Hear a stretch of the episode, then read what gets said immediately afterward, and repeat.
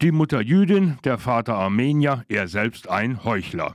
Titelte die Zeitschrift Gercek Hayat Das wahre Leben im März 2019 zu einem Bild von Fethullah Gülen. Dieser anscheinend alles erklärende Zusammenhang war erst kürzlich verschiedenen türkischen Medien, darunter auch der altehrwürdigen Zeitung Cumhuriyet, aufgefallen. Jahrzehntelang war es niemandem in den Sinn gekommen, der erfolgreichste islamische Prediger der Türkei könnte in Wirklichkeit nur ein gespielter Muslim mit jüdischen Wurzeln sein. Doch dann kam der Bruch zwischen Gülen und Erdogan, nachdem Gülen Erdogan lange Zeit unterstützt hatte. Erdogan machte Gülen schließlich für einen gescheiterten Putschversuch verantwortlich und da entdeckten türkische Medien plötzlich die Wahrheit über diesen Fethullah Gülen. Dass sich Gülen selbst auch antisemitisch geäußert hatte, war ohnehin kaum jemandem auf, je aufgefallen. Doch halt mal, Erdogan, war da nicht auch etwas? Im Jahr 2007 erschien von Ergün Peuras das Buch Moses Kinder Taib und Emine. Auf dem Cover prangt ein Davidstern, in den die Köpfe von Recep Tayyip Erdogan und seiner Ehefrau Emine eingepasst sind. Islamisten und Laizisten mögen sich in der Türkei bis aufs Blut hassen. Ihr ultimatives Argument ist jedoch immer wieder die angeblich jüdische Abstammung des jeweils anderen. Und niemand ist davor sicher. Atatürk stammte doch aus Thessaloniki. Alles klar. Der Kurdenführer Barsani, sicherlich verwandt mit einem Rabbiner, der im 19. Jahrhundert lebte und aus dem gleichen Tal kam der ehemalige Staatspräsident Abdullah Gül. Äh, da gab es doch eine Tante, die soll auf einem jüdischen Friedhof und so weiter. Im Zweifelsfall zitiert man einfach ein Gerücht.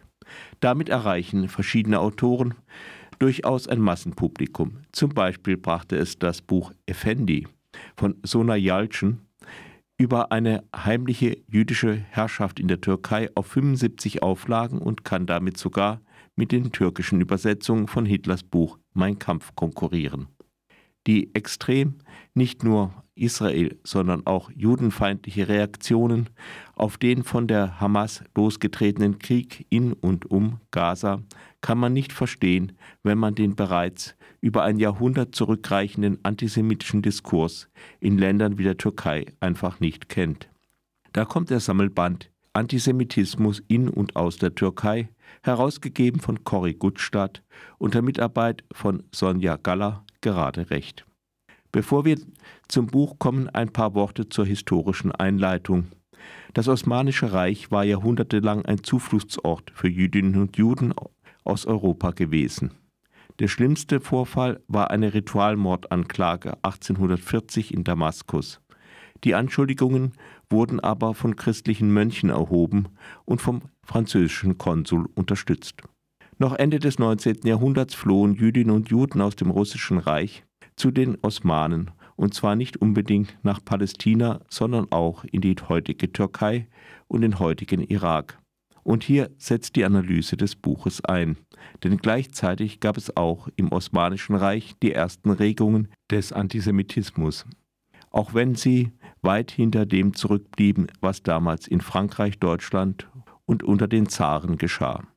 Dass auch einige Juden, wie auch die Mitglieder anderer Minderheiten an der revolutionären Bewegung der Jungtürken beteiligt waren, die im Jahre 1909 den reaktionären Sultan Abdülhamid II. stürzte, dient bis heute als Anknüpfungspunkt für frei erfundene Erzählungen, wonach das Osmanische Reich aufgrund einer jüdischen Verschwörung untergegangen sei. Die ersten Jahrzehnte der türkischen Republik lässt das Buch weitgehend aus. Dazu gibt es als eigene Darstellung nur eine ganz kurze Zusammenfassung von Cory Gutstadt, die auch nicht als eigenes Kapitel im Inhaltsverzeichnis erscheint. Die nächste Überschrift lautet von 1946 bis zum Militärputsch 1980 Erstarken des Antisemitismus. Das erweckt den Eindruck, als sei der Antisemitismus erst mit der Einführung des Mehrparteiensystems in der Türkei wirklich aufgekommen. Dieser wahrscheinlich nicht beabsichtigte Eindruck ist jedoch falsch.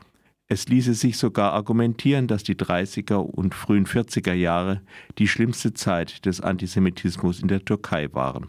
Spätere Protagonisten des Antisemitismus wie Nihal Atzes, geboren 1905, und Necip Fasel äh, Köser-Kürek, geboren 1904, erhielten ihre politische Prägung in den Anfangsjahren der Republik und waren bereits publizistisch aktiv.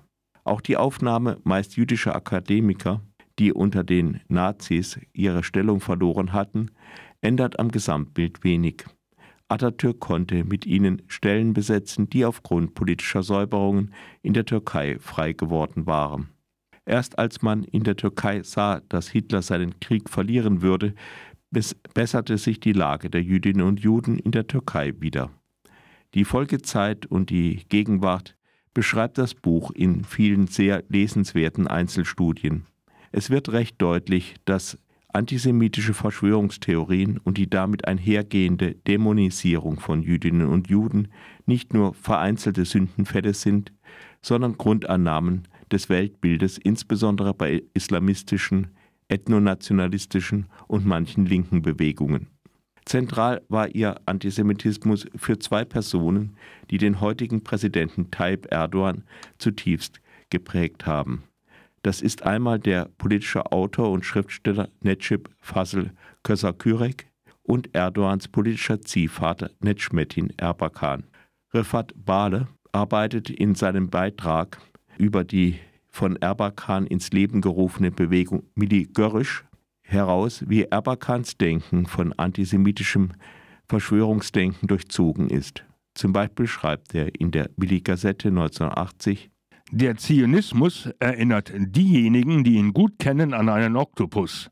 Dieser Oktopus hat unzählige Arme. Ein Arm ist der Kommunismus, ein anderer ist der Kapitalismus. Die Freimaurerei ist ein Nebengebilde und der Rassismus ein weiterer Arm. An anderer Stelle äußert Erbakan, dass man allen Dingen erst gewissermaßen die Haut abziehen müsse, um die Wahrheit zu sehen, die darunter steckt. Tja, wer sucht, der findet. Nicht nur Erdogan selbst, sondern die gesamte Führungsriege seiner AKP kommt aus der, dieser ideologischen Strömung. Antisemitismus wird in der Türkei kaum bemerkt oder gar kritisiert. Und wenn, wird erwartet, dass die Kritik mit einer Verurteilung Israels zu beginnen habe. Zumindest in einem Teil der kritischen Öffentlichkeit scheint sich das aber zu ändern. Davon zeugt auch, dass viele der gut recherchierten und durchdachten Artikel in dem Buch aus der Feder von türkischen Autorinnen stammen. Es ist nicht möglich, alle Beiträge vorzustellen. Für die Wahrnehmung des Problems in Deutschland besonders interessant sind sicher der Abschnitt von Thomas Schmiedinger über die Funktionalisierung des Begriffes Islamophobie und der Abschnitt von Jan Rübel über Antisemitismus im Zusammenhang mit dem Moscheeverein DITIB in Deutschland. In einer Übersicht über eine Reihe empirischer Studien zu antisemitischen Einstellungen unter Menschen mit Migrationshintergrund arbeitet Sina Arnold heraus, dass das Bild sehr differenziert ist. Für einen Hang, antisemitischen Aussagen zuzustimmen, spielt die Religionszugehörigkeit weniger eine Rolle, als vielmehr eine allgemein konservativ-autoritäre Einstellung. Entscheidend ist auch der Diskurs im eigenen Herkunftsland. Für das mehrheitlich muslimische Nigeria liegen die Zustimmungswerte zu antisemitischen Stereotypen unter dem globalen Durchschnitt, während sie im Falle der Türkei besonders hoch liegen. Arnold weist auch darauf hin, dass Diskriminierungserfahrungen von Jugendlichen häufig zu einer stärkeren Identifikation mit einer eigenen Gruppe führen, die gegen eine Fremdgruppe abgegrenzt wird. Eigene Diskriminierung wird auf Palästinenserinnen oder generell Muslime projiziert. Soweit ein gestrafter Überblick über einige der Themen dieses interessanten politischen Buches.